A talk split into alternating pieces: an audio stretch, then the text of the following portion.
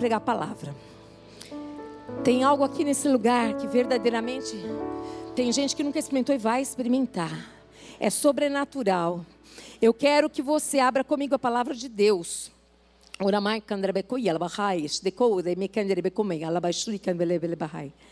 Meu Senhor Jesus Cristo, aleluia. Deus está mudando todas as coisas nessa tarde. Se prepara, porque Deus está mudando você. Deus está mudando.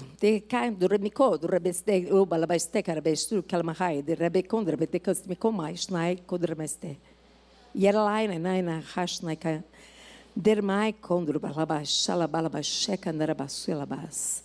Deixa aberto no Salmo 42, 11. Deixa aí, aberto. Nós começamos segunda-feira uma série que diz assim: Assim eu luto as minhas guerras. E hoje eu quero que você diga assim comigo: alma, um território a ser protegido. Nós vamos proteger a nossa alma. E nós vamos aprender como é que se protege a alma. Nós vamos batalhar as batalhas que o Senhor quer que a gente batalhe, mas nós vamos fazer tudo aquilo que Deus quer fazer nessa tarde, nós vamos nos abrir para que Deus faça, porque Deus, Ele disse e Ele está cumprindo. Tem gente sendo curada neste lugar e tem gente que vai ser curada quando ouvir essa palavra, vai ser curada. Tem gente que está na masmorra, Deus mostrou que tem gente na masmorra, mas Deus vai lá visitar a masmorra, Deus vai libertar esse cativo na masmorra, Deus vai fazer o sobrenatural. Está tudo diferente porque o Espírito Santo de Deus tem total liberdade nesse culto de fazer como quiser quiser. E eu quero dar para você suporte também para você entender o que nós vamos pregar aqui. Nós estamos falando a respeito de alma. Nós estamos falando a respeito de guerra, nós estamos falando a respeito de cura. A primeira coisa que eu quero perguntar para você aqui: quem é que passa por guerras nesse lugar? Você luta essas guerras ou você deixa que elas te levem?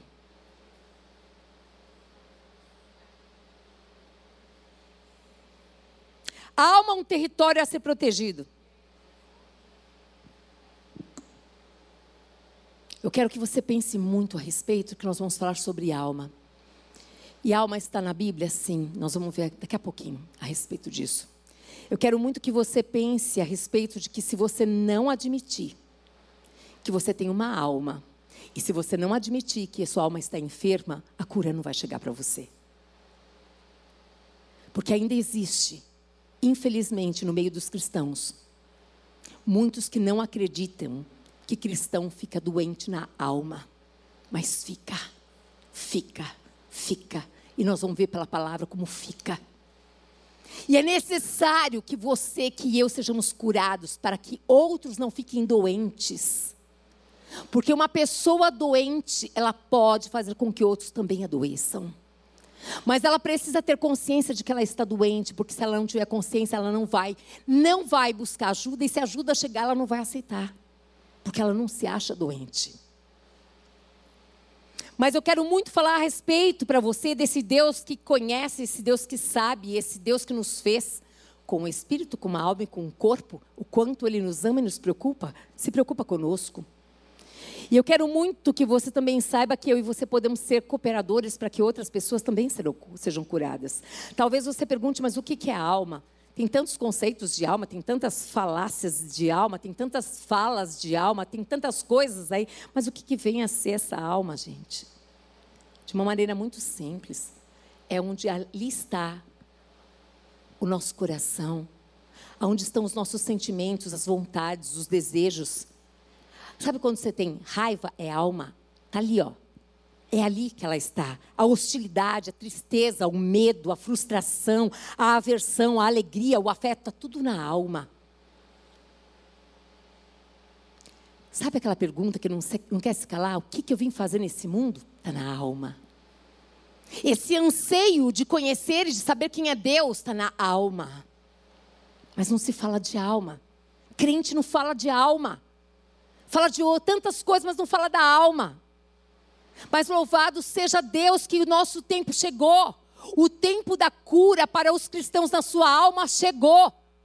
Graças a Deus que o Senhor trouxe o nosso entendimento a esse respeito. E aqui eu quero muito que você saiba que nessa tarde aqui, O Senhor deseja mesmo que a gente consiga ver, acreditar, saber, discernir. Se nós temos alguma coisa na nossa alma que precisa de cura, Ele tem remédio. Ele tem esse bálsamo de Gileade para curar. Ele tem. Mas Ele também tem pessoas para te ajudar a ser curada. Ele tem profissionais também para te ajudar a ser curado. Mas acima de tudo, você tem a Ele, eu também tenho. E nós temos a palavra de Deus, mas nós não podemos desprezar todas as demais coisas, porque Ele também fez. Não podemos desprezar, de forma alguma. E aqui antes, deixa a sua palavra aberta que eu não esqueci não. Em 1 Tessalonicenses, capítulo 5, no verso 23, fala assim: "O mesmo Deus da paz, o mesmo Deus da paz, vos santifique em tudo, em tudo. E o vosso espírito, alma e corpo sejam conservados íntegros. Ele se interessa pela tua alma? Sim ou não? Para que se permaneça como íntegro e irrepreensíveis. Aonde? Quando? Na vinda dele. Está falando da vinda. Como é que o Senhor quer que nós estejamos na vinda? Íntegros. Íntegros e irrepreensíveis. Aonde? Corpo, alma e espírito. Então, esse é um assunto para os cristãos? Sim, é um assunto. É um assunto que muito nos interessa, porque é um assunto que vai trazer cura. É um assunto que vai mexer aqui dentro de nós em coisas que talvez você não queira mexer mais, mas é necessário, porque o Senhor quer que você seja íntegra, irrepreensível. O Senhor não quer que você fira mais ninguém. O Senhor não quer, e o Senhor quer que você aprenda a proteger também a sua alma, o teu coração. Ele deseja isso. E ele vai fazer, ele está fazendo, ele começou um processo aqui na Igreja Batista do Povo desde domingo. E o mês de junho inteirinho, não perca. Deus está trabalhando em nosso favor. Agora, tem alguém que não quer que nós sejamos curados. Tem alguém que vai lutar com todas as forças para que você não apareça no culto, para que você não escute nenhuma mensagem, para que você não assuma que você tem uma enfermidade na alma, para que você continue completamente como você está, sozinha, solitária e com a certeza de que vai tudo bem ser sozinha, ser solitária, porque eu sou muito boa, não preciso de ninguém de nada. Jesus, ele era o único que podia dizer isso que ele não precisava de ninguém de nada. Mas ele mostrou o contrário. Jesus só se retirava para ficar sozinho com Deus. Mas ele andava no meio do povo. Ele estava com o povo. Aquele que quer só ficar sozinho, manhã, tarde e noite, sempre, sempre, eu quero te dizer, existe uma doença. Existem vários nomes. Mas eu quero dizer para você, a pior coisa que tem é a gente achar que é normal aquilo que não é normal. Não gostar de gente, não gostar de pessoa é fuga. É fugir de algo que você não quer que ninguém coloque a mão na sua ferida, mas é preciso colocar. É necessário colocar, vai doer na hora, mas é necessário purgar esse pus que está escondido aí, atrás de uma capinha que parece muito bonitinha, mas tem pus, está cheirando mal. Todo mundo sente o cheiro, menos você. Ele quer curar, ele quer curar para que você viva o novo de Deus para a tua vida. Como que pode a vida continuar do mesmo jeito 40 anos, 30 anos, 20 anos e está tudo bem? Não está tudo bem. Com Deus não é assim a vida, gente, não existe isso. O nosso Deus, quando Ele tem liberdade de tratar a nossa vida, tem altos, tem baixos, tem situações de vales, tem situações de montanhas, tem situações. É assim, é assim. Não vai ser diferente conosco. Eu tenho fobia social. Fobia social é eu não gosto de muita gente. Assume que tem. Vou buscar ajuda. Tem pessoas para te ajudar, tem profissionais para te ajudar. Não faz de conta. Não faça de conta que não tem. Não fique bravo com aquele que te chama e fala assim: Eu acho que você não está bem, você precisa de ajuda. Essa pessoa te ama. Porque aqueles que não te amam não se preocupam com você. Eles não querem saber do seu problema, mas aqueles que te amam falar a verdade, porque querem ver você vivendo a vida abundante que Deus tem para você. E eu quero que você saiba, diga assim comigo: existem três inimigos da minha alma. Três, três, três. O diabo, você já conhece, sim ou não? Sim. O mundo, conhece. E você mesmo. Você mesmo pode ser. E a pior pessoa que tem é quando nós mesmos somos inimigos da nossa alma. A gente faz de conta que não tem nada. Todo mundo fala, mas você acha que não. Eu quero muito que você tome muito cuidado. Isso é carne. Isso é carne.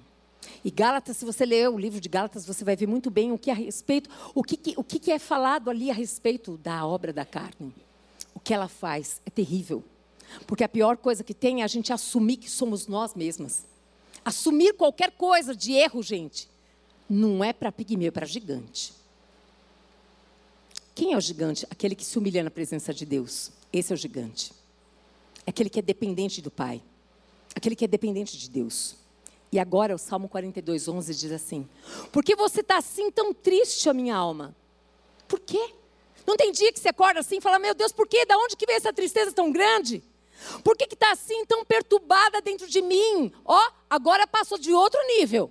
Ela estava assim: Ó, por que, que você está tão triste? Agora perturbada. Ponha sua esperança em Deus, pois ainda o louvarei. Ele é o meu Salvador e o meu Deus. O salmista está falando para ele mesmo. Ele está falando que ele tem uma alma. Por que, que a alma dele estava tão triste? E ele dizia que além da tristeza, você está perturbada. Eu estou dizendo para você, alma, põe a esperança em Deus. Ele estava dizendo para ele mesmo. Para a alma dele, coloca a tua esperança em Deus. Eu vou lembrar, eu tenho que lembrar que existe um Deus, que eu não estou sozinha. Mas eu também tenho que lembrar que eu tenho uma alma, que essa alma está gritando. Foi a primeira coisa que ele fez aqui. Pois ainda, ó, ó fé, eu louvarei. Ele declarou com os lábios, está tudo assim, alma. Tem tristeza, tem tribulação, mas eu quero te lembrar que eu tenho esperança em Deus, ainda vou louvá-lo. Ele é, e ele diz quem que ele é? Quem que ele é para ele? Meu Salvador. Ele diz assim: Ele é o meu Salvador Ele é o meu Deus. Ele começa a declarar. Nós vamos fechar os olhos agora, porque agora nós vamos começar a pregar. Espírito de Deus que está neste lugar, a tua palavra é como semente, essa palavra, Pai, essa palavra é poder e ela vai entrar, Pai amado, querido Deus, numa terra, uma terra, Pai amado, onde o Senhor, Pai amado, já quebrantou, o Senhor já preparou, Pai amado, e essa terra, Pai amado, querido Deus, vai receber, Senhor amado, a cura necessária. Essa terra, Pai amado, preparada, que é o coração, vai receber, Pai amado, aquilo que é necessário, todas, todas as substâncias estão na tua palavra palavra. Para quê, Deus? Para que esta sementinha, Deus, essa sementinha encontre lugar.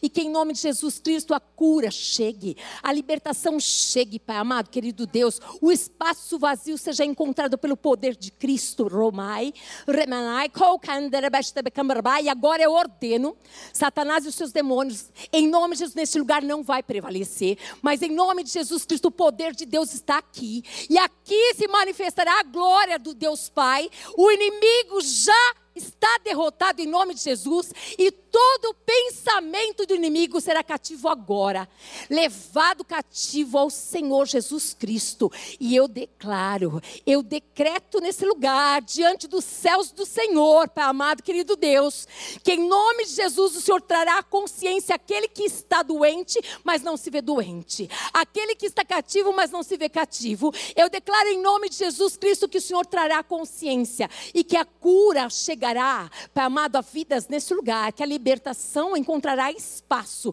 e que o poder de Cristo, o nome dele será exaltado nessa tarde, em nome de Jesus. Amém? Aleluia, glória a Deus por isso.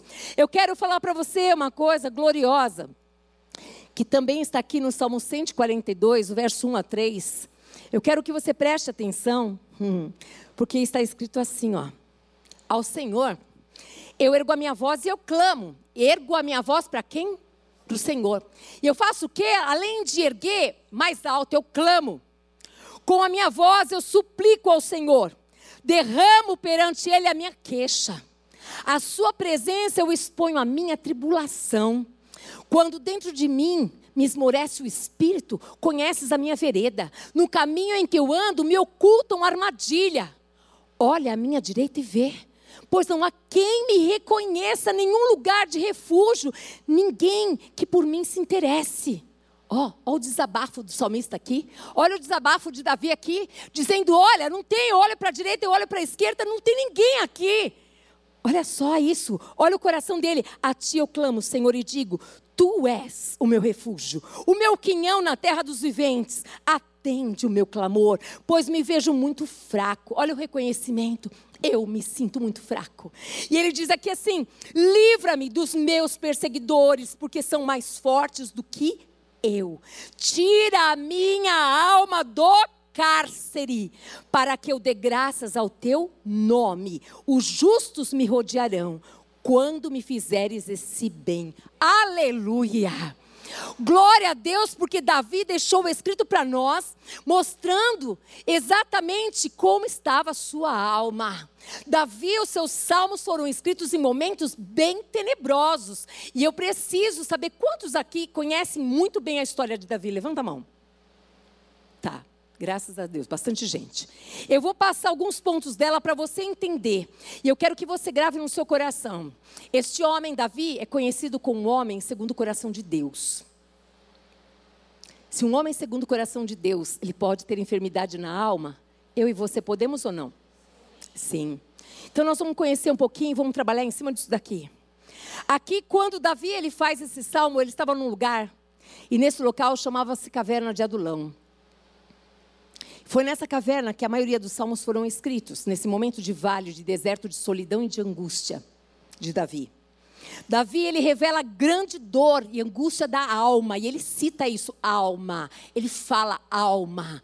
Por isso, em nome de Jesus, se alguma vez você repreendeu alguém que falava de uma dor que ela sentia aqui dentro da alma, de uma angústia que não aguentava mais, se você disse, não, não, não, isso é demônio, isso é demônio, peça perdão a essa pessoa, peça perdão a Deus.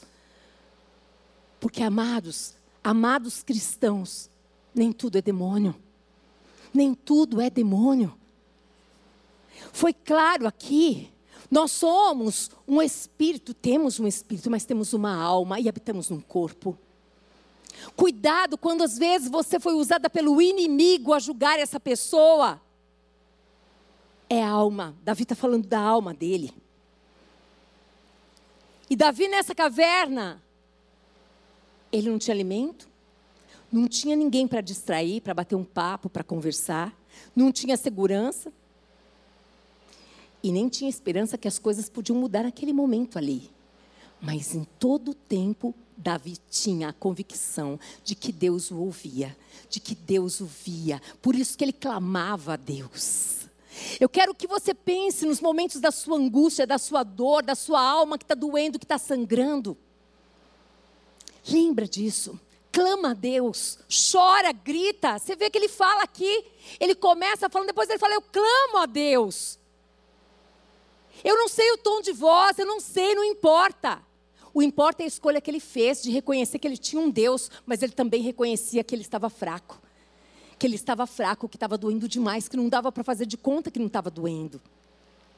E aqui é, é, interessante quando nós começamos a ver essa história. Eu comecei aqui a fazer o sermão e foi interessante que o Senhor me deu passos para eu ir na história de Davi. E eu falei, Deus, não vai dar tempo, mas aí o Senhor falou que era para fazer e eu fiz aqui. Eu quero que você preste muita atenção em, em, várias coisas que eu vou citar aqui, porque eu sei que o Senhor vai curar, Ele vai libertar. Mas é preciso que você não deixe a sua mente ela escapar, ela fugir. Não deixa. Não deixa, não deixa. Davi, no Salmo 142, no verso 2b, ele chegou a dizer assim: Não conheço ninguém que se interesse por mim. Como assim? Que história é essa, Davi? Davi, como assim, Davi? Como que você pode dizer uma coisa dessa? Quando a alma está doente, você pode dizer muitas coisas. Quando a alma está enferma, são muitos os pensamentos que vêm na nossa mente, nós estamos trabalhando e começando a abrir os olhos para que verdadeiramente esses pensamentos que estão na alma, como combatê-los, o que fazer com eles, desprezá-los, falar que eles não existem. Não, não é isso. Não é isso. E Davi, ele demonstra muito se sentir humilhado, triste, angustiado. Sentimento de desprezo, indignação, são muitas essas coisas que vêm ali. Mas eu quero fazer uma recapitulação bem rápida com você da história de Davi. Eu preciso fazer. Lá em 1 Samuel capítulo 16, vocês não vão abrir não, eu vou falar bem rapidinho, tá? 1 Samuel 16, o profeta Samuel é levado até a família de Jessé. Deus manda ele até aquela casa. Deus é que mandou ele ir lá. No verso 11, é, depois que ele conheceu os filhos de Jessé, ele faz uma pergunta para Jessé. Ele fala: Acabaram-se os teus filhos? Por quê? Porque não houve testificação nele que nenhum daqueles filhos ali era para ser ungido. E o pai não citou do outro filho. E aí ele diz assim: Ah, ainda falta o mais moço, que está apacentando as ovelhas. O pai, o pai não tinha mencionado desse filho. Como é que você se sentiria no lugar de Davi? Desprezada? Esquecida pelo próprio pai? Vamos continuar aqui. No verso 12 diz que ele era ruivo, de belos olhos, boa aparência. Disse o Senhor: Levanta-te e unge-o, pois este é ele. Quem que escolheu ele? Quem que escolheu ele? Deus. Deus ele enxerga onde ninguém enxerga. Deus valoriza aquelas coisas desprezíveis que ninguém quer saber. Deus ele vai de confronto com o pai e faz esse pai falar: Ei, por que, que você esqueceu desse filho? Por que, que você não mencionou ele? E ele faz questão de deixar bem claro aqui a respeito de como ele era. E aí diz a respeito que Davi é ungido. E logo depois de Davi ser ungido, ele é chamado. Porque acontece uma situação em 1 Samuel 16, 14 a 17. Eu vou lendo para vocês rapidinho. Tendo se retirado de Saul, tendo se retirado de Saul, o Espírito do Senhor. Antigo Testamento, o Espírito não habitava aqui, ó, dentro da vida das pessoas. No Antigo Testamento, o Espírito estava sobre alguns homens que foram escolhidos por Deus, tá bom? Então aqui diz que, tendo se retirado de Saul o Espírito do Senhor, da parte deste um espírito maligno o atormentava. Então os servos de Saul lhe disseram, os servos de quem? De Saul. Disseram para quem? Para Saul. Eis que agora um espírito maligno enviado de Deus te atormenta. Manda, pois, Senhor nosso, que os teus servos que estão em tua presença busquem um homem que saiba tocar harpa. E será que, quando o espírito maligno da parte do Senhor vier sobre ti, então ele a dedilhará e te acharás melhor. Disse Saul aos seus servos. Saul ouviu, ouviu os servos dele. E ele deu uma ordem: buscai-me, pois, um homem que saiba tocar bem e trazei-mo. E é interessante, gente, que Deus já tem tudo pronto. O fundo da nossa história já está completamente pronto. As coisas só vão sendo articuladas e movimentadas no tempo e hora de Deus. Esse filho de Jessé, Davi, que estava lá cuidando das ovelhinhas dele, estava tudo bem para ele, mas chegou um novo tempo na vida dele. Agora ele ia frequentar aquele lugar, aquele palácio. Será que um dia ele pensou em ir para o palácio? Mas Deus pensou. Será que um dia ele pensou que aquele instrumento que ele amava, que era a harpa, que era tocar, que era, que era é, cantar, que fazer os, os salmos, será que ele pensou que um dia ele faria isso para um rei? Eu não sei. Mas aí, quando a gente não sabe, Deus prepara as situações e convoca, não foi por escolha, foi por convocação. E Deus faz a pessoa lembrar de alguém. Ele faz a pessoa lembrar. Por isso que eu digo para vocês uma coisa: por onde a gente passa, onde a gente está, cuidado com as impressões que você deixa. Se são coisas boas, vão lembrar muito bem de você. Se são coisas ruins, também vão lembrar de você. E aqui esse moço lembrou de quem? De Davi. E foi exatamente, falou: opa, peraí, ó. Então respondeu um dos moços e disse: Conheço um filho de Jessé, o Belemita, que sabe tocar. E olha só o que ele diz. E é forte e valente homem de guerra, sisudo em palavras e de boa aparência. E o Senhor é com ele. O que será que as pessoas diriam a nosso respeito? Será que elas nos indicariam em algum lugar? Como que elas diriam? Será que elas diriam que o Senhor é conosco? Elas veem Cristo em nós?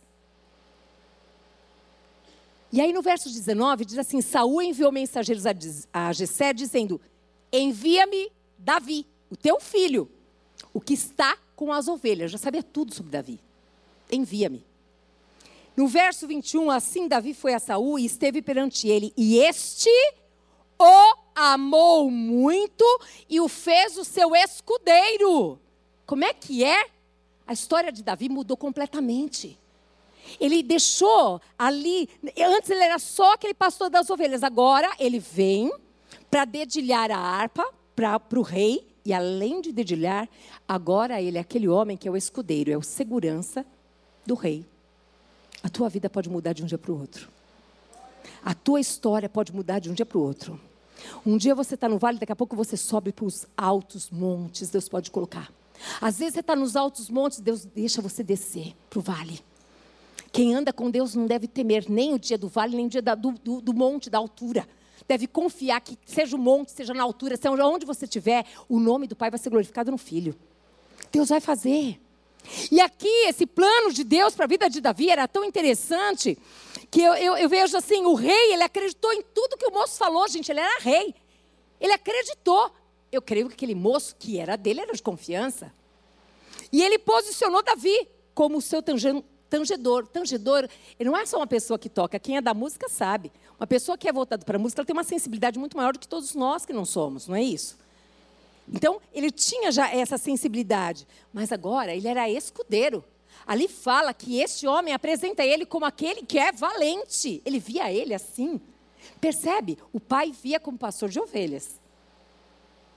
Esse moço via ele como um tangedor, mas também como um homem valente que tinha uma palavra que ele era forte, que ele era valente, que ele era sisudo, mas que ele era homem de Deus. 1 Samuel 16, 23 diz assim: E sucedia que quando o espírito maligno da parte de Deus vinha sobre o Saul, o Davi tomava a harpa e dedilhava. Então Saul sentia alívio e se achava melhor, e o espírito maligno se retirava dele. Hum. Diga assim comigo: Davi, o pastor de ovelhas, o ungido por Deus, aquele que todos viam que o Senhor era com ele.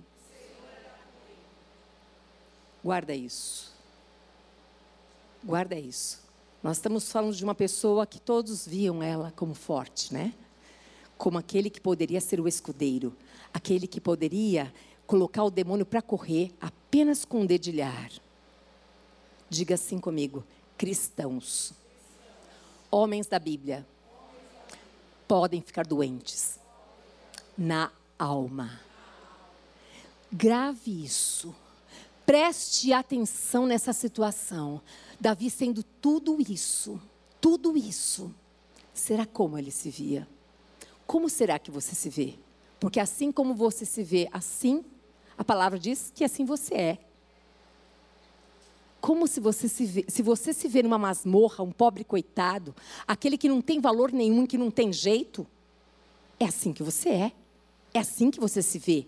E para tirar você desse lugar, o Espírito Santo de Deus se habita em você e se a palavra de Deus chegar até você, ela tem poder de te libertar de todo cativeiro. Mas é necessário que você creia nesse Deus que tudo pode. E aqui, Davi é enviado a levar comida para os seus irmãos, é uma outra parte dele. Davi trabalhava no palácio, Davi ia lá e cuidava das, das ovelhinhas, e quando ele ia lá, o pai fala assim: Ô Davi, eu preciso que você faça uma coisa, leva comidinha lá para os seus irmãos e me traz notícia deles, eu estou preocupada. Por quê? Porque estava acontecendo um momento muito importante, onde os filisteus e o povo de Israel ia entrar numa batalha muito grande, e aonde três filhos, três filhos de Jessé, os mais velhos, eles estavam lá prontos para guerrear. E aí Davi vai levar comida. E Davi, ele consegue transitar lá como um pastorzinho de ovelha. Ele consegue ir lá para o palácio e continua sendo Davi. Tanto aqui no palácio quanto aqui, ele continua sendo o homem de Deus.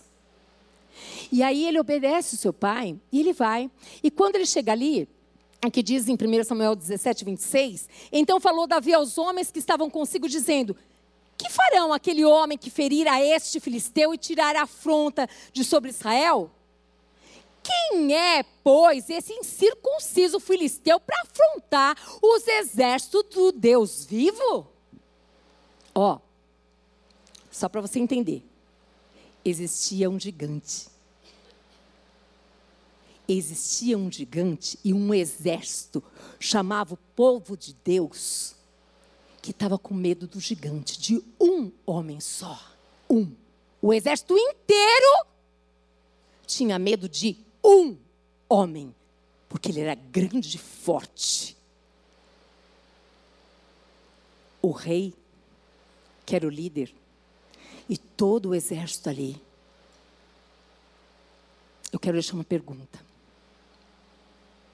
Onde estava a mente deles com relação a Deus?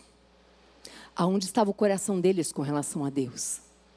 Mas chegou um, um, um só, um homem, que foi ali para entregar apenas a comida e obedecer ao seu paizinho. Você já se deparou com situações assim? Eu só vim fazer isso, por que, que eu saí da minha casa? Ai, meu Deus do céu, estava tão bom lá. Eu tinha que ir ali no mercado. E aí, o Senhor já tinha preparado tudo. Ele estava pronto. Ele para para olhar e fala: vocês estão de brincadeira. Peraí, o que, que se ganha aí derrubando esse, esse, esse camarada aí? Que está atrevido demais, que está verdadeiramente ó, fazendo uma afronta aqui para os filhos de Deus. Aí eles explicam o que, que ele vai ganhar. Hum. Ah, Jesus. Meu Deus, o que vai acontecer aqui hoje, só Deus sabe. Vamos lá. Verso 28 diz assim: em 1 Samuel 17, 28.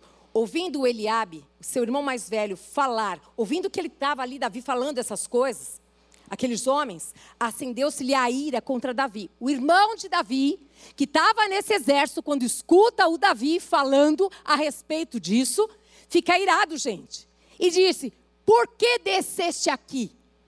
E a quem deixaste aquelas poucas ovelhas no deserto? Ainda quer humilhar. Por que, que você veio aqui? E com quem que você deixou aquelas poucas ovelhinhas lá que você cuida, hein? Mas é tão maravilhoso saber que Deus, quando Deus vê o filho dele sendo humilhado, gente, ele já fotografou. É só contagem regressiva para vir a exaltação. É só isso. Só você ficar firme e não fazer nada da tua parte, porque vem. E aqui diz assim, ó, bem conheço a tua presunção. Ó, ó como que, olha como que o irmão via Davi. Ó, o pai esqueceu do Davi.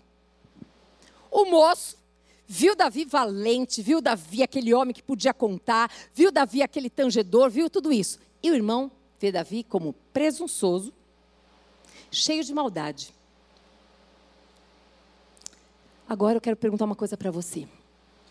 Como é que nós vemos as pessoas?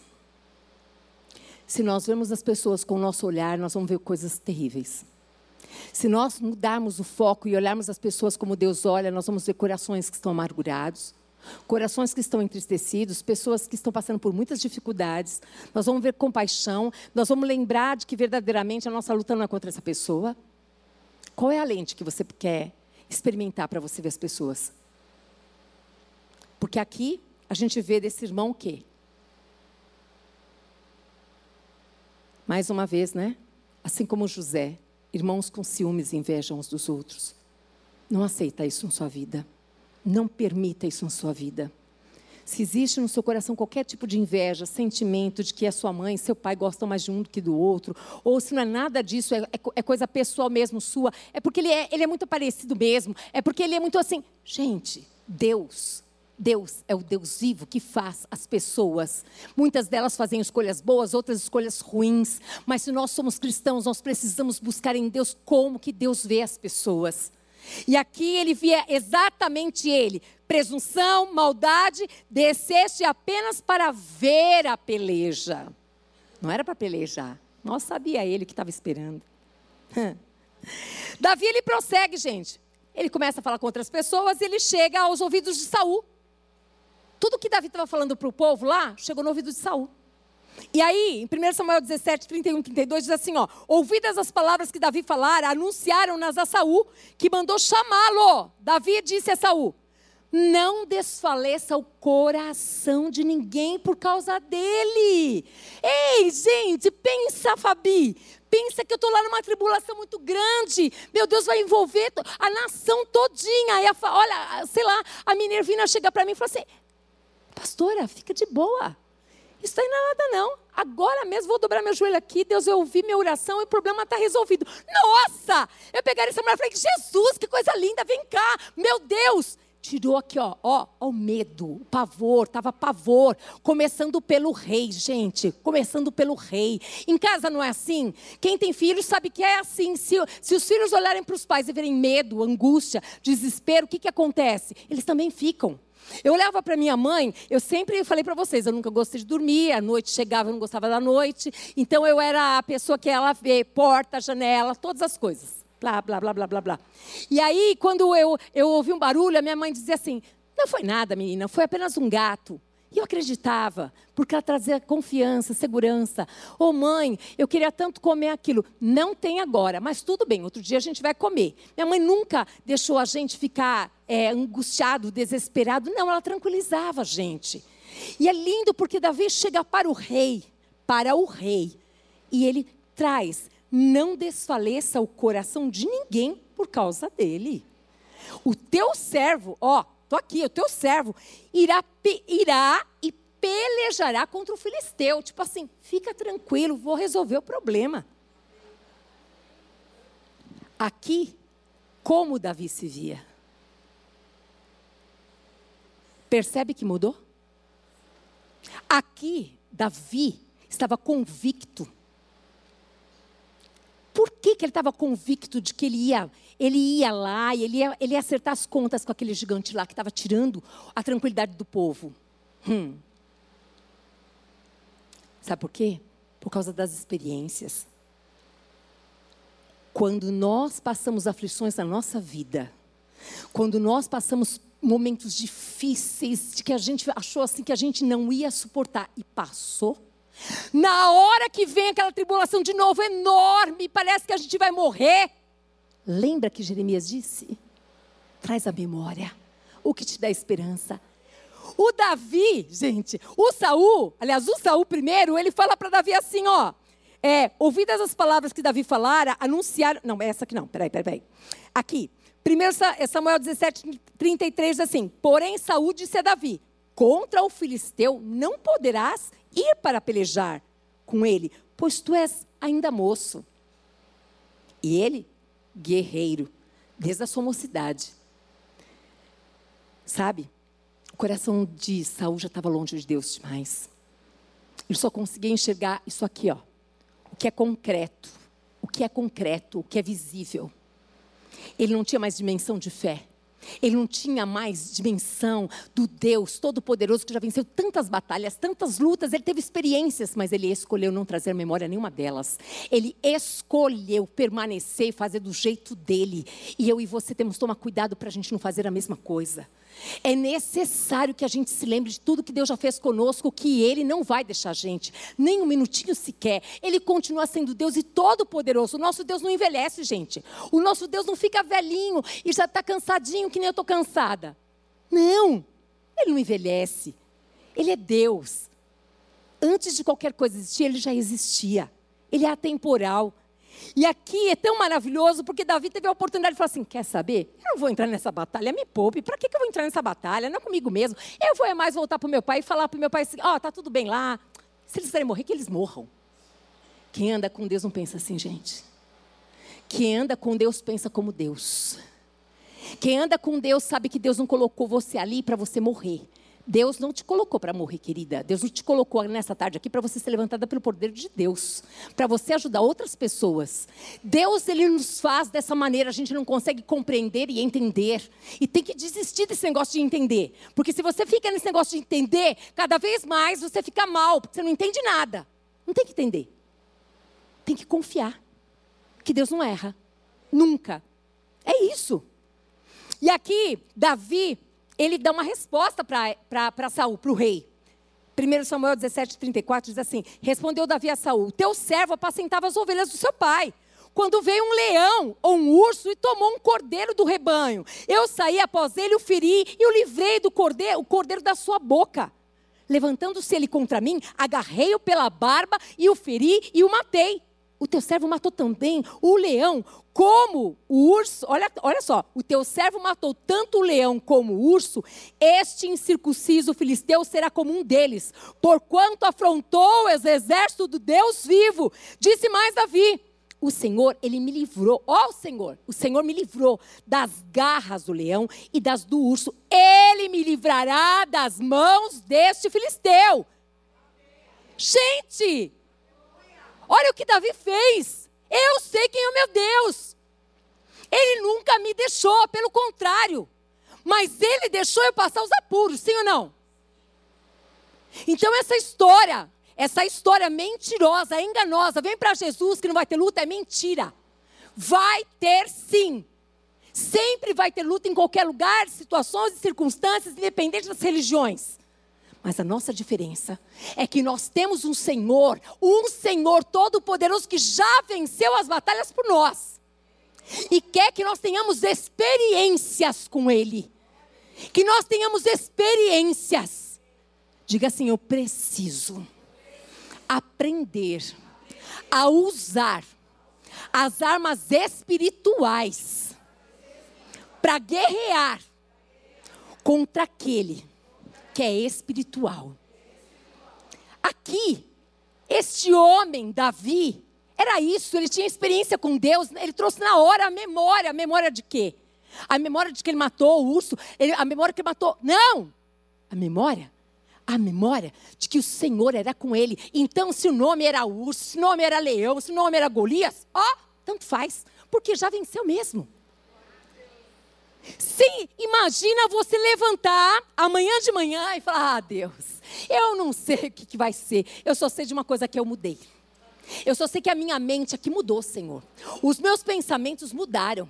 Eu só sei que eu quero agora caminhar, Pai amado, querido Deus, conhecendo a tua palavra e usar essa espada contra o inimigo e degolar a cabeça dele. Eu não vou mais me entregar nas mãos dele. Eu não vou deixar ele usar minha boca. Eu não vou deixar ele me colocar lá embaixo. Não vou, Deus, porque agora eu tenho experiências com Deus. Eu sei assim como Davi. Eu quero lembrar, Deus. Eu quero contar para as pessoas, Deus, que olha, eu passei por aquela batalha, mas o Senhor me deu a vitória. Eu passei por aquela outra, o Senhor me deu a vitória. Por que, que ele não vai dar agora, gente? Por quê? Eita, Laiá. Se Deus fala com você.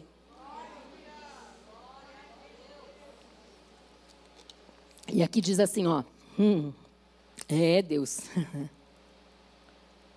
Amém. E aqui, ó, vejam como estava o seu coração. Como é que Davi se via? Seguro. Aonde? Em Deus. Se você batalha as suas batalhas sozinha, e você está brigada com Deus, em nome de Jesus, urgente, volte-se para Deus. Volte-se para Deus, você que está me ouvindo em casa. Se você por algum motivo virou as costas para Deus, ou por algum motivo você continua dizendo: Deus, o Senhor, o Senhor me deixou passar por isso, por aquilo, eu perdi aquilo, aquilo outro. Eu quero dizer: Deus tem um plano e um propósito muito maior do que você pode imaginar. Deixe Ele apresentar esse plano para você. Não desista. Não desista, igreja do Senhor, não desista. Assim, assim Davi, ele escolheu exercitar sua mente, assim como o leão, assim como o urso, Senhor. Assim esse daí, ó, esse tal de Golias aí, esse incircunciso aí, está pensando que ele é o quê? Ele está falando do meu povo. Ele está falando do meu povo. Eu tenho um Deus que pode derrubar ele.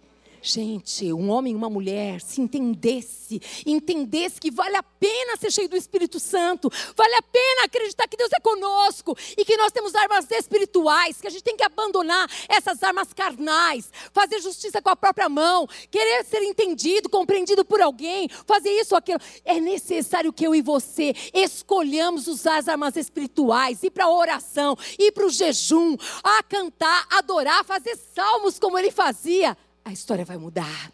A história na nossa vida vai mudar. A história em nosso entorno vai mudar. As pessoas vão mudar porque você mudou. Porque você vai contagiar pessoas com a fé sobrenatural. Você vai contagiar pessoas e vai contar para elas. Ei, eu passo por luta sim, mas sabe qual que é a diferença? O Deus, o Senhor dos exércitos é comigo, o príncipe da paz habita em mim. Ei, que mais que eu quero? E a vitória é certa em nome de Jesus, meu Deus. Mas eu estou te dizendo, deste homem que passou por todas essas coisas, Este homem também tem o dia do vale. Este homem também teve o dia da caverna. Ele teve. As batalhas que ele venceu com o urso, com o leão, é tão maravilhoso saber que ele lembrou que todas as batalhas, desde o jeito que ele pegou ali no, no nome, na barba do, do leão, do urso, como for, foi estratégia. Deus dá estratégia para você ganhar batalha. Às vezes a estratégia é fechar a boca. Às vezes a estratégia é não falar absolutamente nada. Às vezes a estratégia é só ficar derramando amor em gotinhas.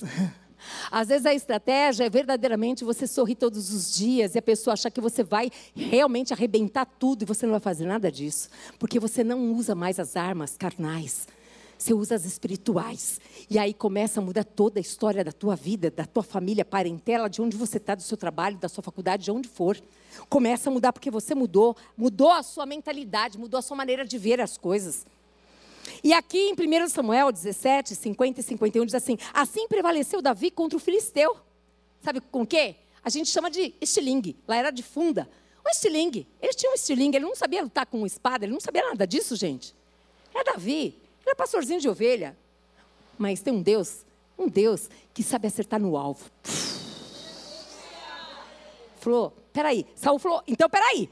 Saul disse assim: se você vai mesmo, Davi, não tem jeito, eu vou colocar, vem cá. Vou colocar a minha, a minha, hein? A minha, a minha roupagem de guerra aí. Isso aí, armadura. Ele falou: ai, não dá não. Isso aqui não consigo nem andar com esse negócio aqui. Não dá. Uma vez o pastor Paulo passou mal no culto das 17 horas e a pregação dele estava prontinha aqui, tiraram ele daqui e aí ele foi lá para baixo, tal, tal, tal, e ele falou: assume. Eu falei: eu não vou pregar igual você, porque eu não sou você, gente, não consigo. O homem fala eloquentemente, tudo direitinho e bonito. É maravilhoso. Só que ele é ele, eu sou eu. O Davi era o Davi. O Saul era Saul. Mas, puxa, aquela roupagem toda ia fazer com que ele ficasse protegido. Ele já estava. Amadas, quando eu e você nos vemos que nós estamos com o Senhor e com o Senhor nós somos maioria. As situações são as mais difíceis que tem, mas verdadeiramente, verdadeiramente seja ali. O, o, Davi não tinha outro pensamento, ele tinha foco. É necessário em momentos da nossa vida que a gente tenha foco, que a gente não olhe para a direita nem para a esquerda, nenhum movimento, não faça nada. Fica aqui, ó. Fica aqui. Agora é hora de estar aqui, ouvir a voz de Deus e fazer como Deus mandar. Você tem o quê? Estilingue? É com estilingue mesmo. Pega aí. Pegou o estilingue, pegou uma pedrinha. Hum. E aí o cara falou assim: bom. Quem tem aí de vocês, manda, aí, manda um para mim. Imagino, né? O homem desse tamanho, fala um monte de coisa dele lá. E aí aparece o nosso Davizinho, ruivo lá, que vai. Na hora que ele vai, ele só pega sua, o seu estilinguezinho. Ele mira lá, certeiramente. E aquele homem de não sei quantos metros de altura Olha lá, 2,90, já sabe aí, 2,90 de altura, cheio de um, monte de coisa, gente, pum, cai. caiu. Eu tenho certeza que Davi não ficou surpreso. Não ficou. Porque ele sabia, ele já tinha visto pelos olhos da fé. Aquele homem, para ele, não via como um gigante, ele via como um derrotado. Ele via o pensamento dele, ele via dessa maneira. Se você se ver como uma vitoriosa, você será uma vitoriosa. Se você se vê verdadeiramente como uma filha que anda junto com o pai, grudada com o pai, verdadeiramente você vai começar a experimentar coisas gloriosas nessa terra que você nunca experimentou. Se você conseguir enxergar verdadeiramente que essa palavra que não é apenas um livro, mas que é de Deus e que Deus tem promessa para se cumprir na sua vida, vai ser assim. É assim que acontece, gente. E aqui aqui foi exatamente isso. Ó, fala comigo assim: Davi, o pastor de ovelhas, o ungido por Deus, aqueles que todos viam que o Senhor era com ele e que ele sabia que o Senhor dos exércitos era com ele. Teve o dia de caverna. Nós vamos chegar lá. Estou te preparando. E aqui em 1 Samuel 18, 28 a 30, aliás, antes, 1 Samuel 18, 7. Aparecem as mulheres. Eita, mulherada. Que tem hora que tinha que ficar calada, mas abriu a boca para falar. Abriram para cantar, Fabi.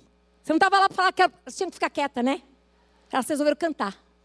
Quando o povo vê Davi derrotar aquele gigante, simplesmente a mulherada começa a cantar, começa a dançar. E mulherada, quando canta e dança, é lógico, gente, chama multidão. E aí elas começam assim, ó. As mulheres se alegravam e cantando alternadamente diziam: Saul feriu os seus milhares, porém Davi os seus dez milhares. O que, que elas fizeram? Encharcar o coraçãozinho de Saul com quê? Com inveja, com inveja, com inveja.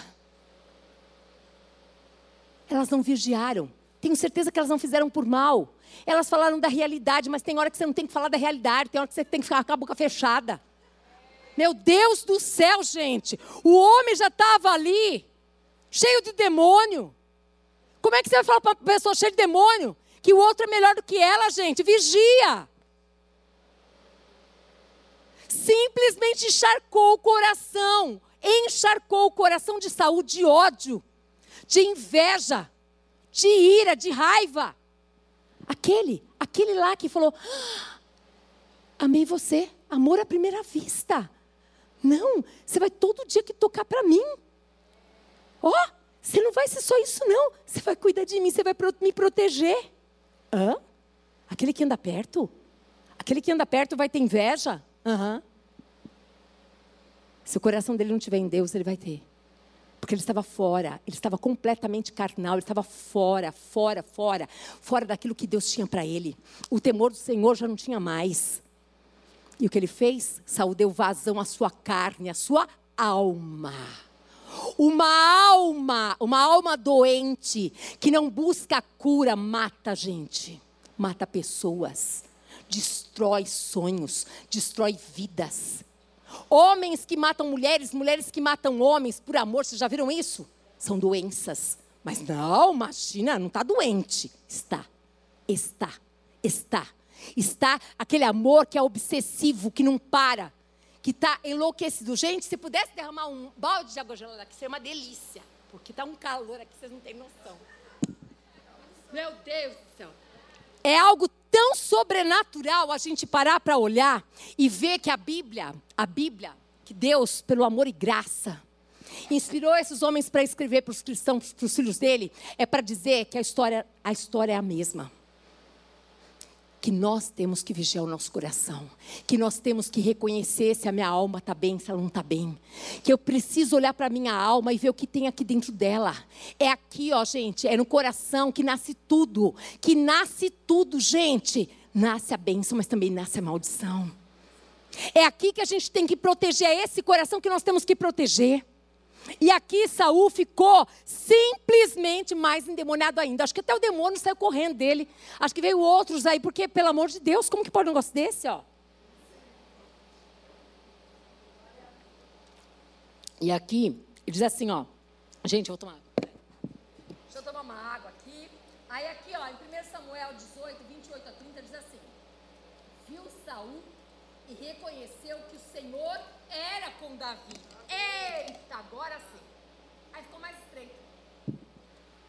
O Saul, ele viu. ele já sabia, mas não tinha visto ainda. É diferente ou não é? a pessoa tem dom de maravilhas. É, fiquei sabendo. Mas não vi, não. Quando vê, o negócio pega. Até então eu duvidava. E quando eu duvidava, não me incomodava. Mas agora que eu sei, agora o negócio fica difícil. E aqui diz que quando, Davi, quando Saul ele viu, ele viu,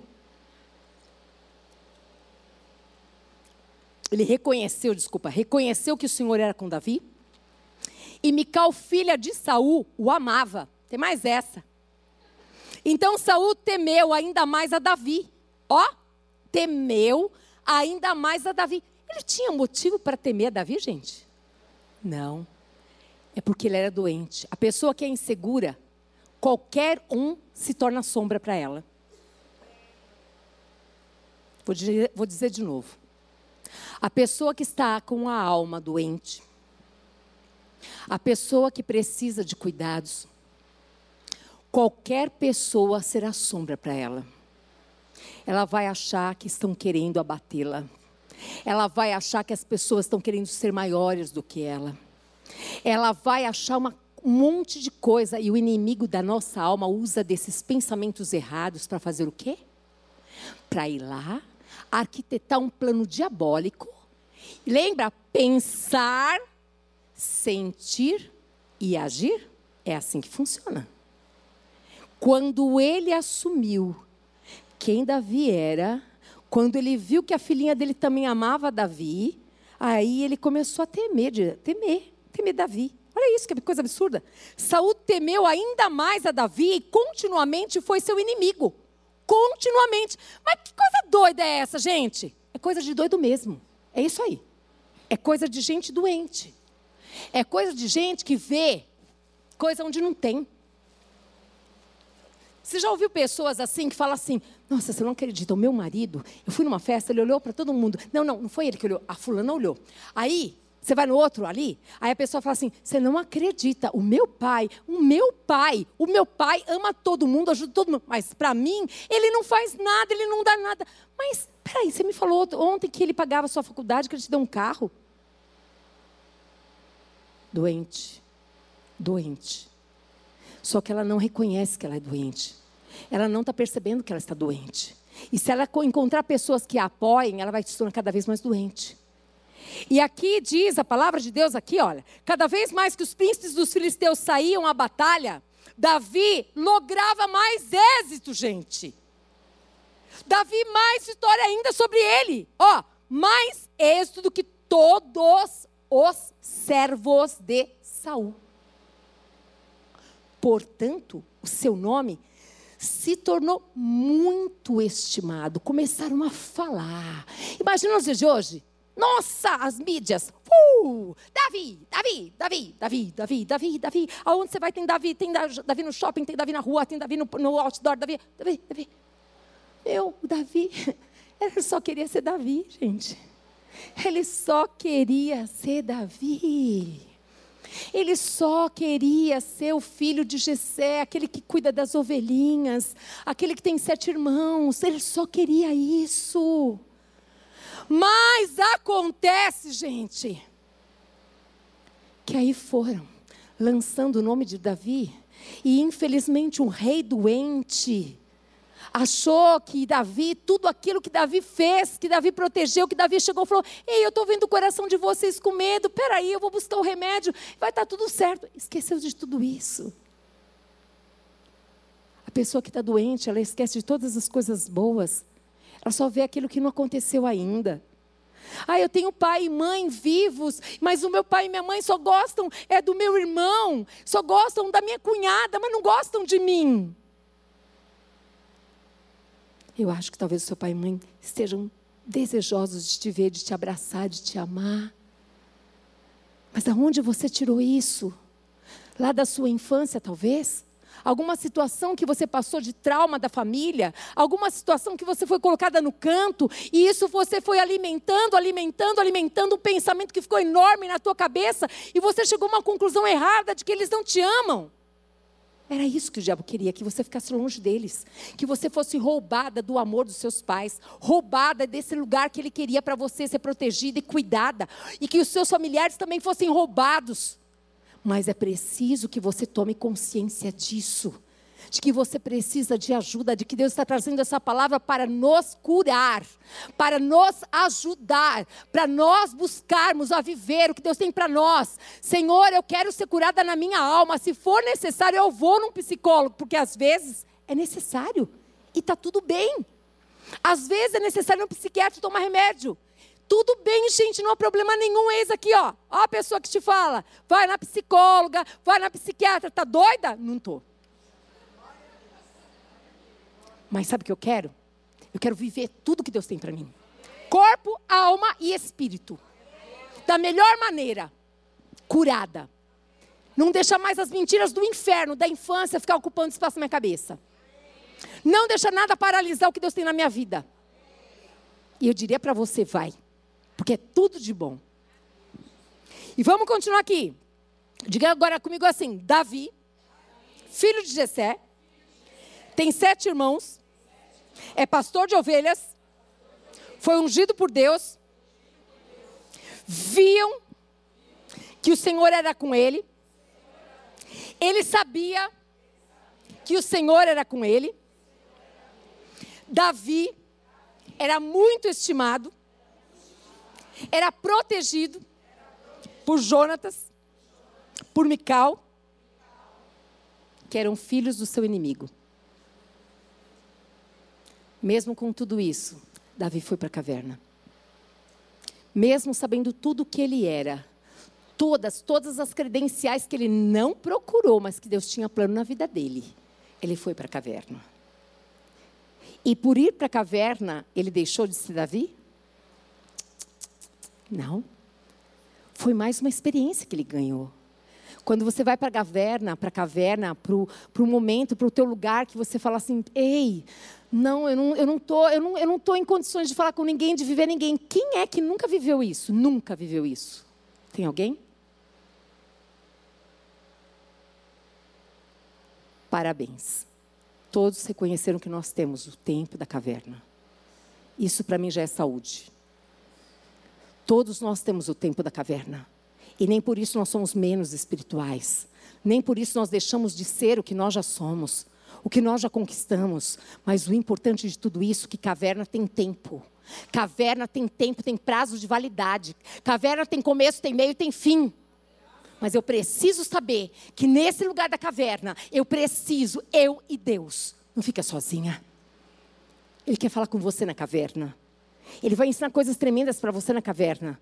Ele vai mudar a tua história. Ele vai fazer coisas gloriosas que a gente não pode nem imaginar.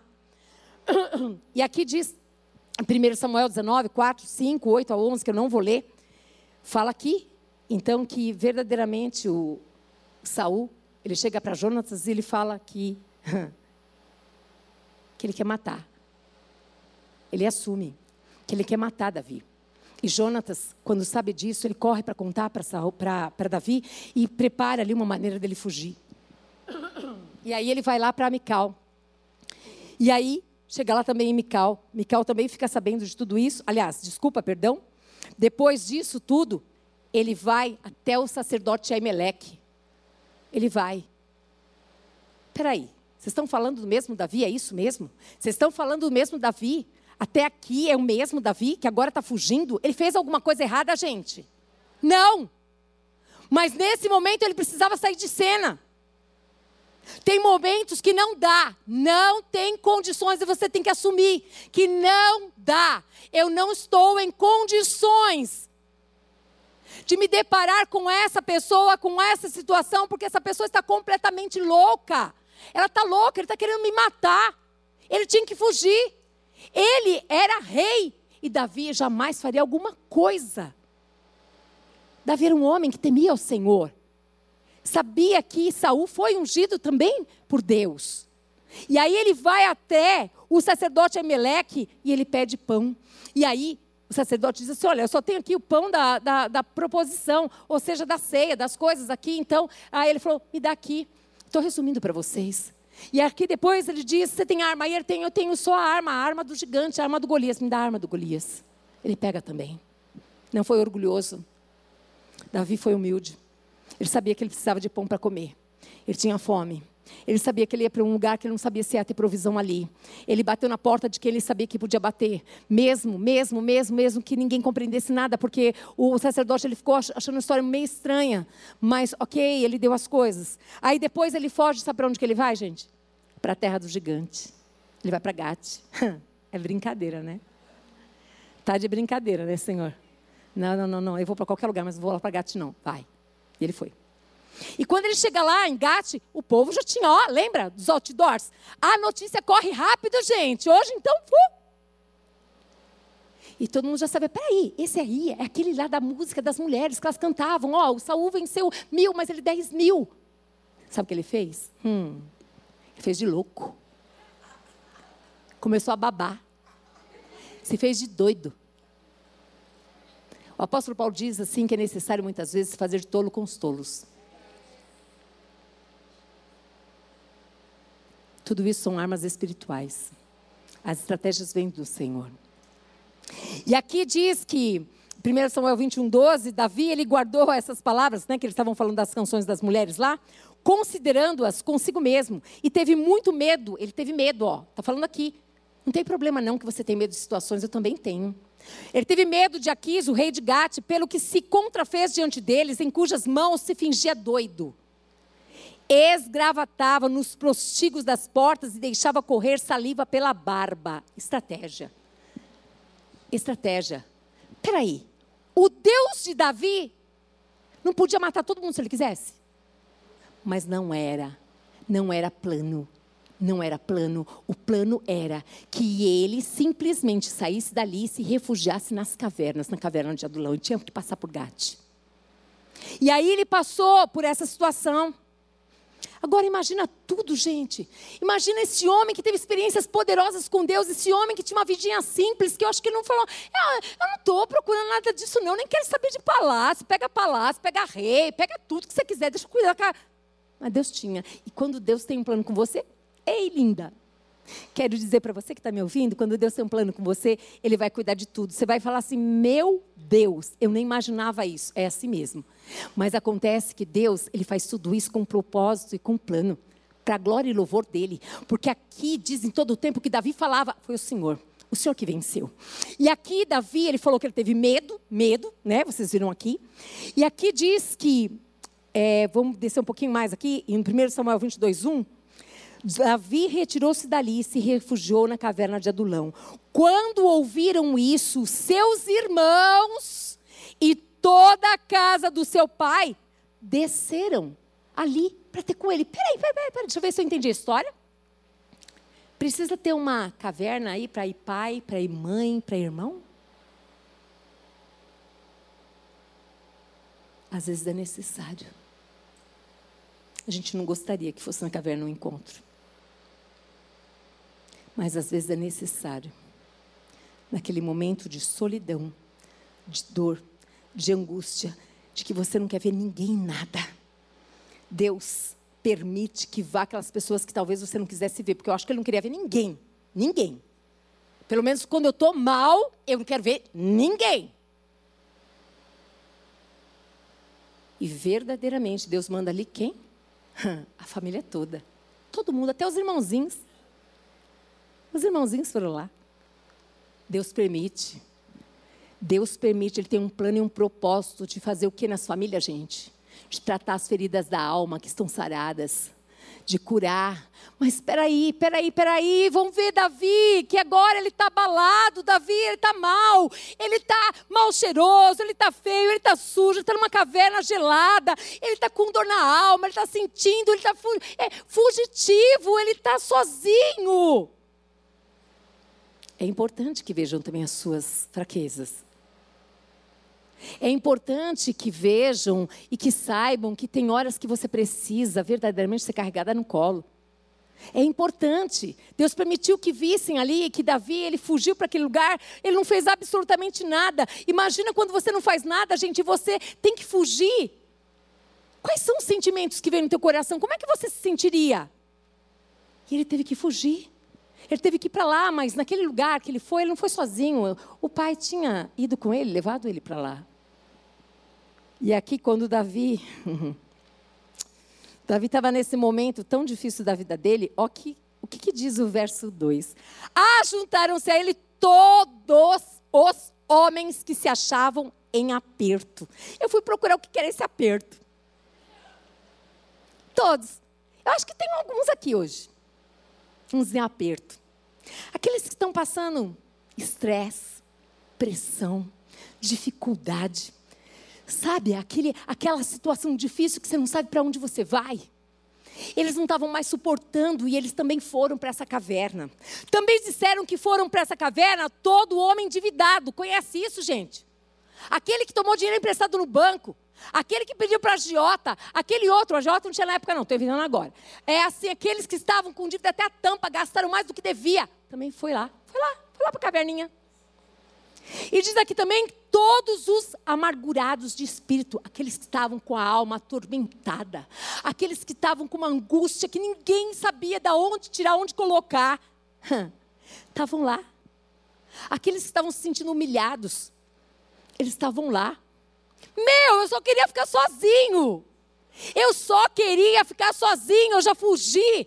Larguei tudo, larguei a minha história, larguei amigos, família, larguei a minha rotina, larguei tudo, não fiz nada. E agora ainda vem esse povo aqui? Não tem outras cavernas para vocês irem?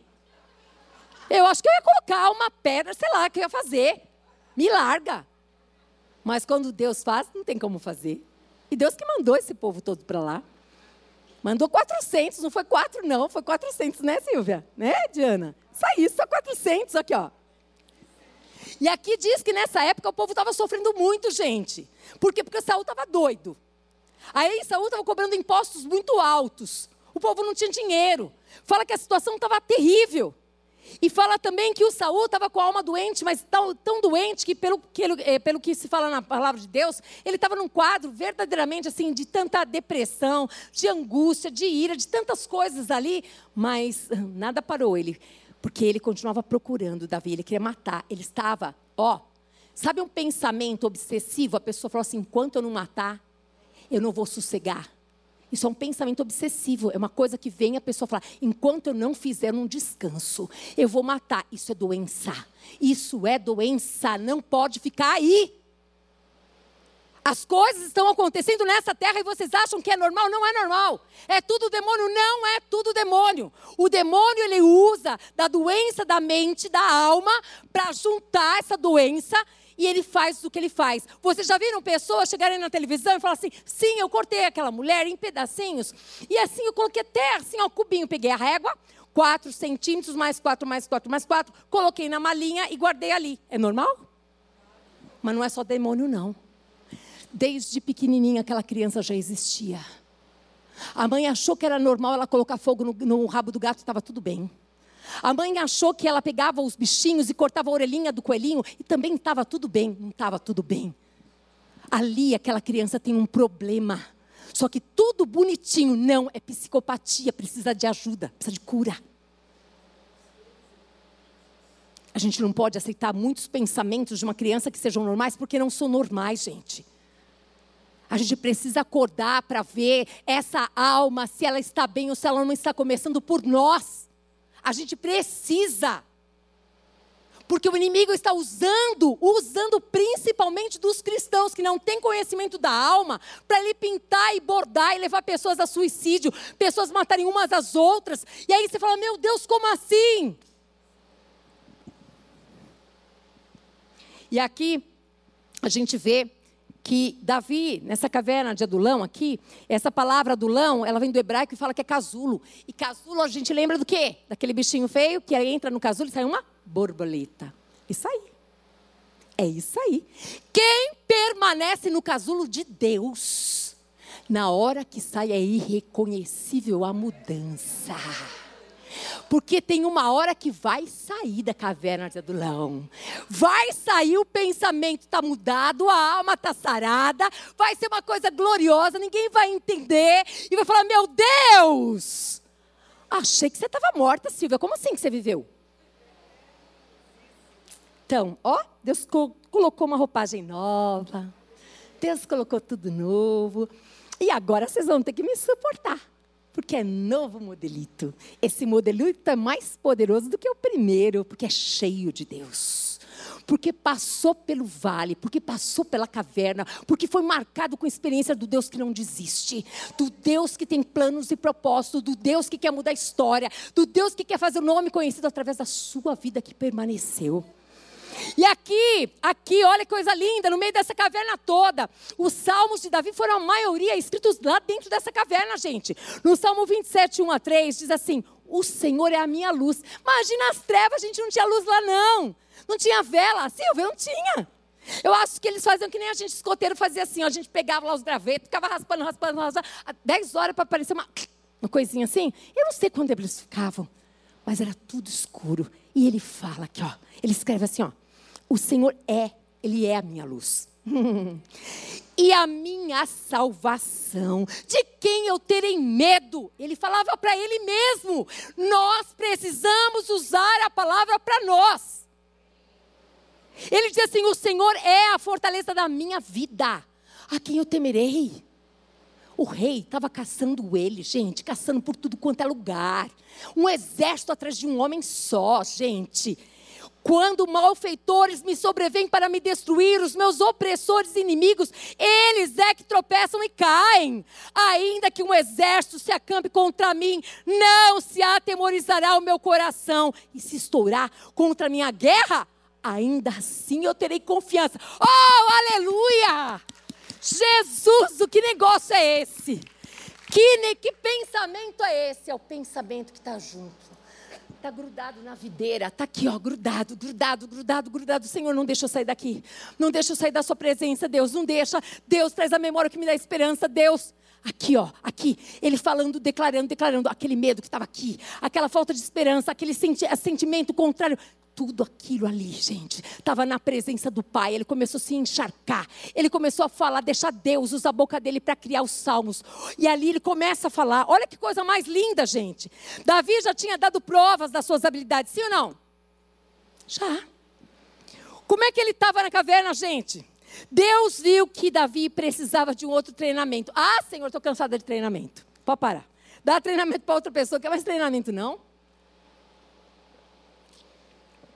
Peraí, gente. Se espera que ainda tem duas coisas: oração, dízimos e ofertas. Vocês vão ficar aqui até meia-noite comigo aqui. Segura aí. Deus viu que ele precisava de um outro treinamento. Deus percebeu que ele precisava de mais intimidade com ele. Para o plano que Deus tinha para Davi, ele precisava passar por tudo isso, porque era muito maior do que ele podia imaginar o que Deus tinha para ele. Não era só um reinado. Não, não era. Era muito mais do que isso. Era marcar vidas. Vidas, vidas, vidas, vidas. Mesmo quando ele morresse, ele ia marcar vidas, vidas, vidas, vidas, vidas, vidas. E aqui é tão forte isso. Quando Deus ele manda aqueles 400, manda a família dele, manda os 400 homens, ele está ali.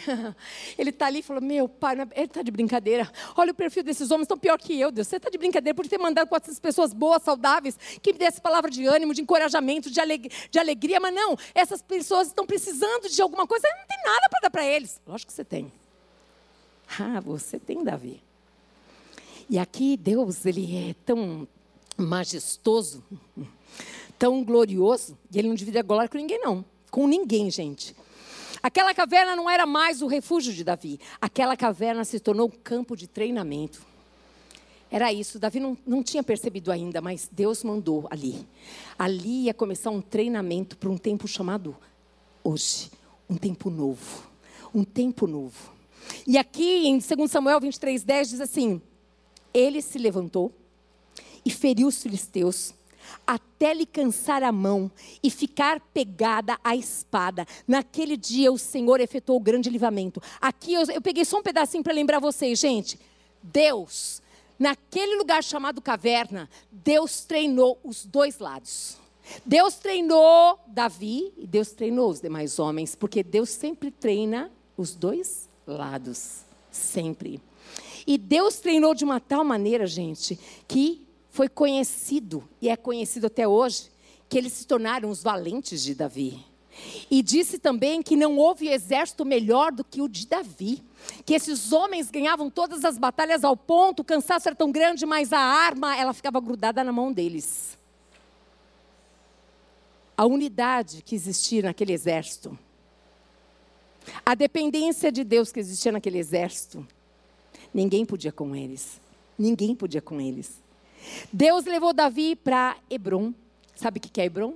Depois que saiu da caverna, foi para Hebron. Hebron, gente, são lugares altos. E são lugares altos de intimidade com Deus. Davi, ele foi ganhando mais ainda intimidade com Deus. E ele se tornou este homem segundo o coração de Deus.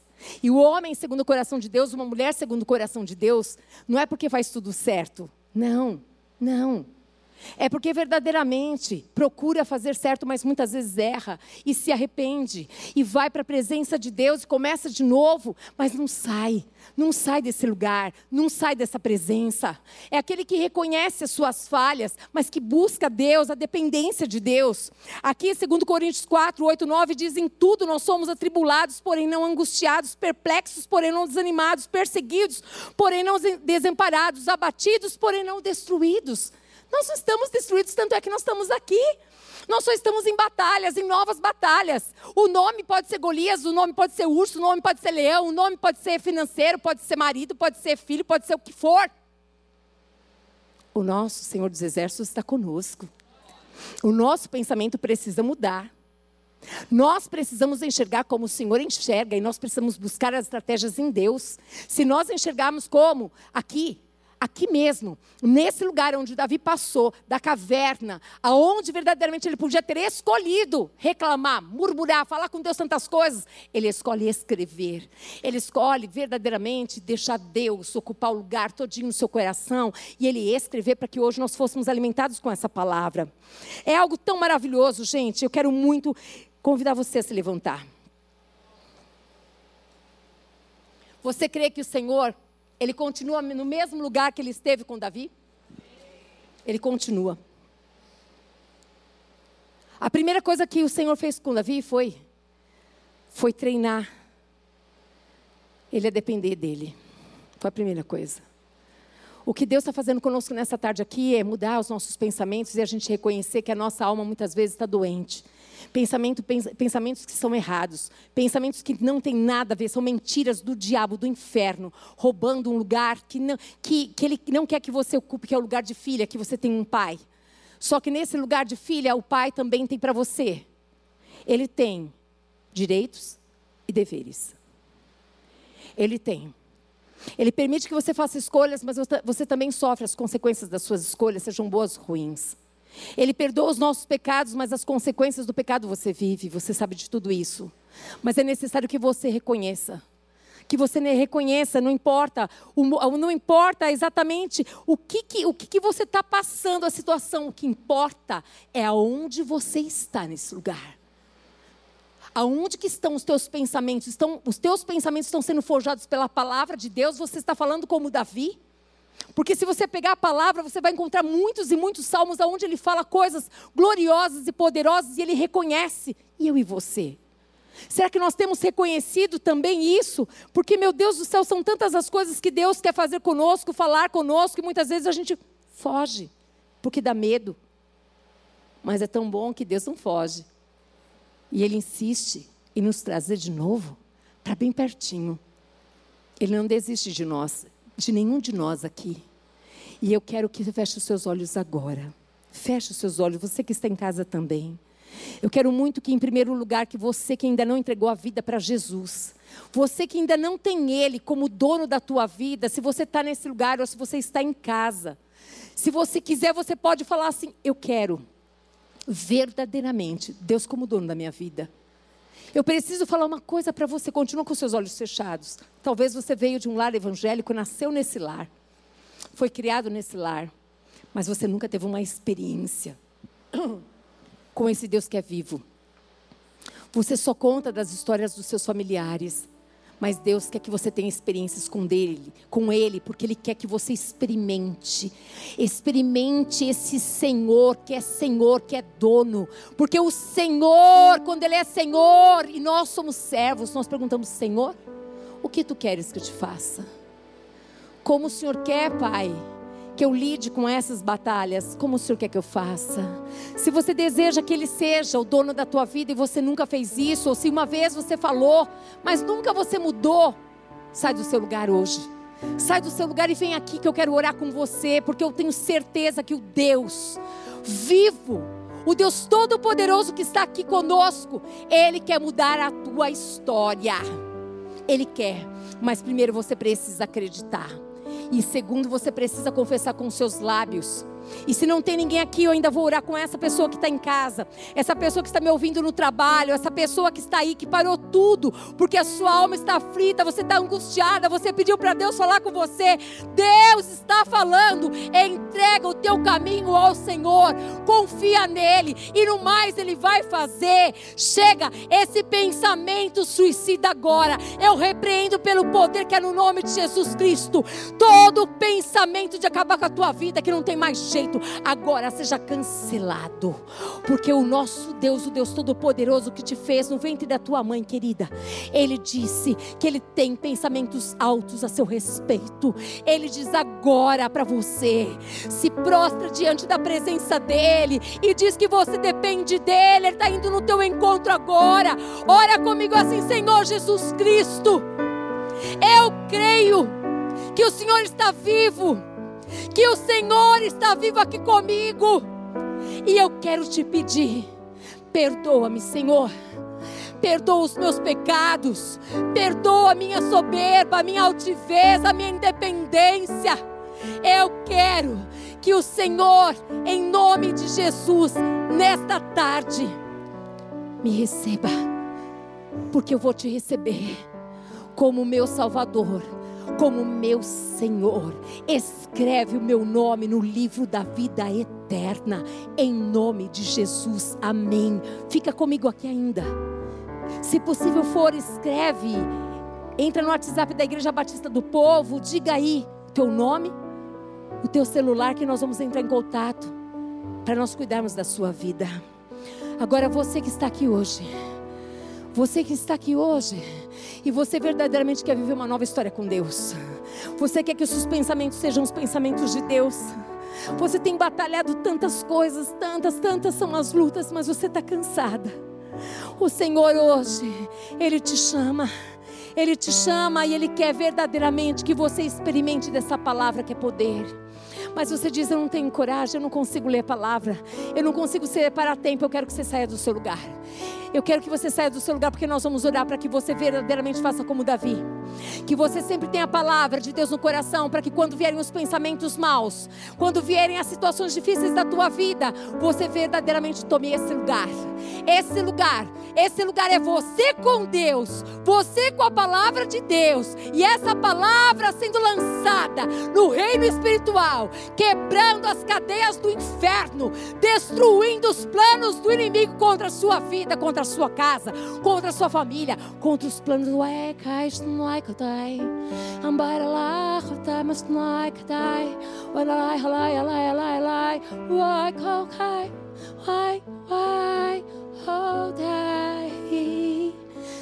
Filha minha, was night I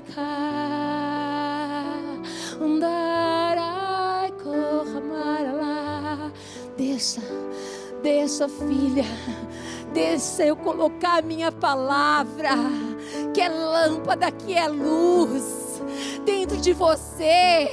Deixa iluminar os teus pés. Deixa que contaramachoda rabaste contarebeste cantarabaste cantarabas. Yerebai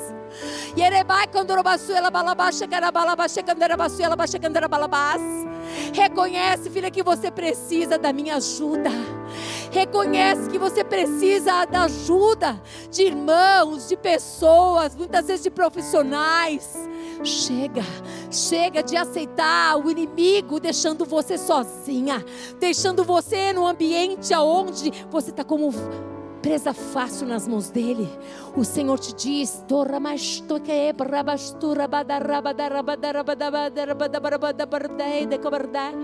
O Senhor, o Deus vivo, Ele quer mudar a tua história, sarar a ferida profunda da tua alma. Ele tem uma história nova. Ele quer te tirar dessa caverna e te levar para Hebron, para o lugar de maior intimidade com o Pai. Senhor, Eis aqui os teus filhos. Eis aqui os teus filhos que te amam. Eu quero as intercessoras aqui orando com elas. Pode orando com elas, porque eu vou continuar aqui orando.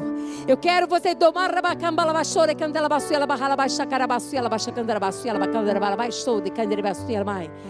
Remai condorba, Espírito Santo de Deus que está nesse lugar.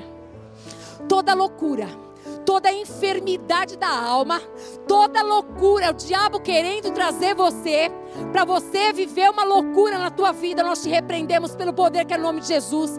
Nós declaramos que você é, você tem uma mente sã, você tem uma mente abençoada, que a tua mente é a mente de Cristo. Você é de Cristo, você é de Cristo. Canta vira para ela, pode virar para ela orar por você. Deixa ela orar por você, deixa ela orar por você. Aramai, quando Espírito de Deus, pode orando. Espírito de Deus que está nesse lugar aqui, vai movendo esse lugar aqui, Deus, vai movendo esse lugar, Deus amado. Em nome de Jesus, Pai amado, nós não aceitamos nenhum tipo, Pai amado, querido Deus, de engano mentiras que o diabo tem lançado em mentes aqui. Em nome de Jesus Cristo, Filho do Deus, vem a verdade. Traga à luz a verdade, Pai, a verdade, a verdade, a verdade. Traz, Patrícia, ora aqui pela mira, por favor.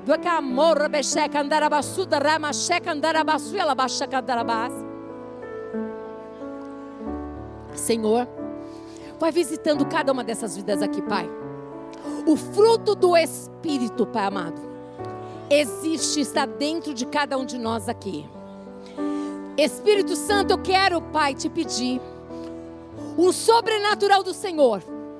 Eu quero te pedir uma cura, uma cura, Pai amado, querido Deus, na identidade das tuas filhas. Nunca mais elas se sentirão desamparadas. Nunca mais elas se sentirão abandonadas, mas elas se verão como filhas filhas amadas de um pai, um pai que as ama, um pai que as quer muito bem, um pai que tem planos e propósitos na vida delas, Pai. Senhor, eu quero te pedir, Deus. Senhor,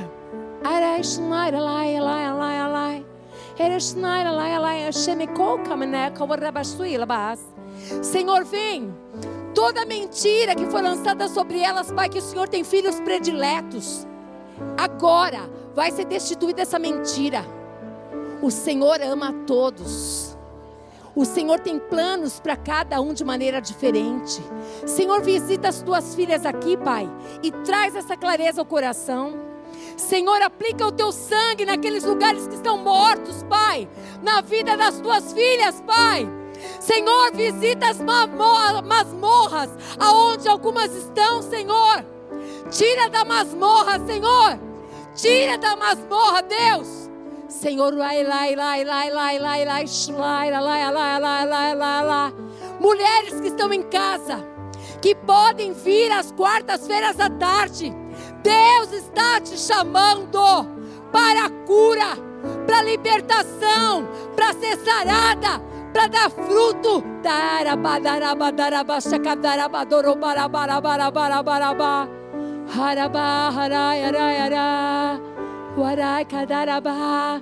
Senhor, aplica o teu sangue, aplica o teu sangue, Pai amado, agora na alma.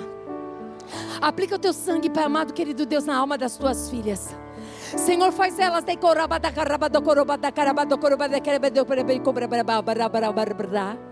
Senhor, que elas possam, Pai amado, ver a necessidade, Pai amado, querido Deus do Deus que nos mostrou um homem segundo o seu coração, que sofreu na sua alma, que sofreu injustiça, sofreu angústia, teve medo,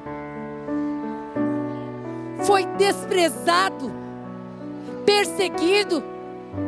Turai,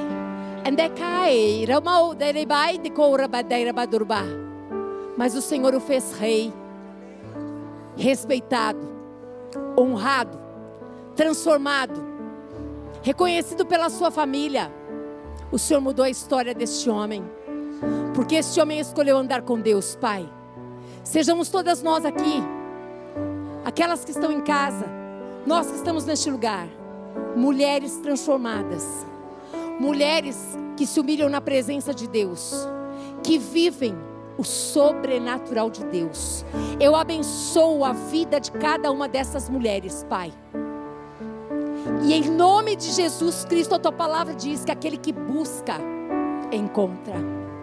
Elas buscaram o Senhor, elas reconheceram que elas precisam de ajuda, e o Senhor as ajudará, Pai. E elas terão uma história mudada como Davi teve. Eu abençoo cada uma dessas mulheres, Pai, em nome do Senhor Jesus Cristo. Em nome de Jesus. Em nome de Jesus. Em nome de Jesus. Aleluia. Não saia não, não vá embora. Não vá embora. Cida, vem aqui. Eremai candarabassou do robe candeba, baixalabá, cantarabassou. Miramai candarabastur, rebe candarabassou, rebe condra, balabachai. Eremai candarabasui, ela barrala baixei. Meu Deus, teria muitas coisas aqui. Não sai não, gente. Não sai não, vai ter mais. Quarta-feira que vem tem mais. Deus vai continuar fazendo. Continua aqui, Deus vai falar com você.